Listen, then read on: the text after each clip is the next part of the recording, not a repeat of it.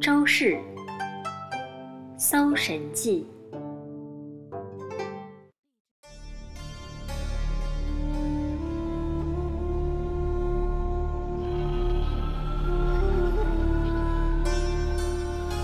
汉代下邳县，也就是如今的江苏徐州境内，有一个人叫周氏。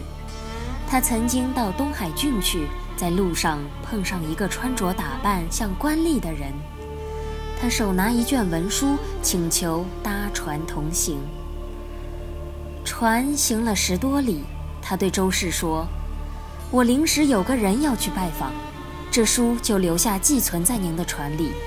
只是有一点，这书您千万不要打开看。”这小丽走了以后，周氏忍不住好奇心，偷偷的拿起那卷文书翻看了起来，竟然都是各个将死之人的名录，而且下面的条目上还有周氏的名字。没过多久，小丽就回来了，周氏全然没有注意到，仍然还在翻阅书卷。这官吏顿时火冒三丈，说。刚刚我已经告诫过你，千万别看书，你却把我的话视同儿戏。周氏吓得魂飞魄散，磕头如捣蒜般向官吏求饶，磕的是头破血流。良久之后，这小吏无奈开口说道：“我很感激你能让我搭那么远的船，但这书上您的名字是不可以去掉的。这样吧。”今天你离开之后，赶紧回家去，三年内都不要出门，这样就可以避免灾难了。千万不要和任何人说起你看过我这本书。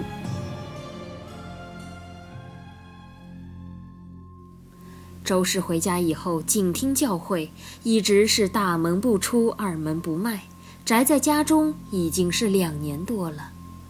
他的家人对他这个举动感到很不可思议，问起缘由，又什么都不肯说。时间久了，家里人都有怨恨。有一天，周氏的邻居突然去世了，周氏的父亲对他不肯出门的行为怨怼已久，就逼着周氏前去吊唁。周氏迫不得已，只能出门。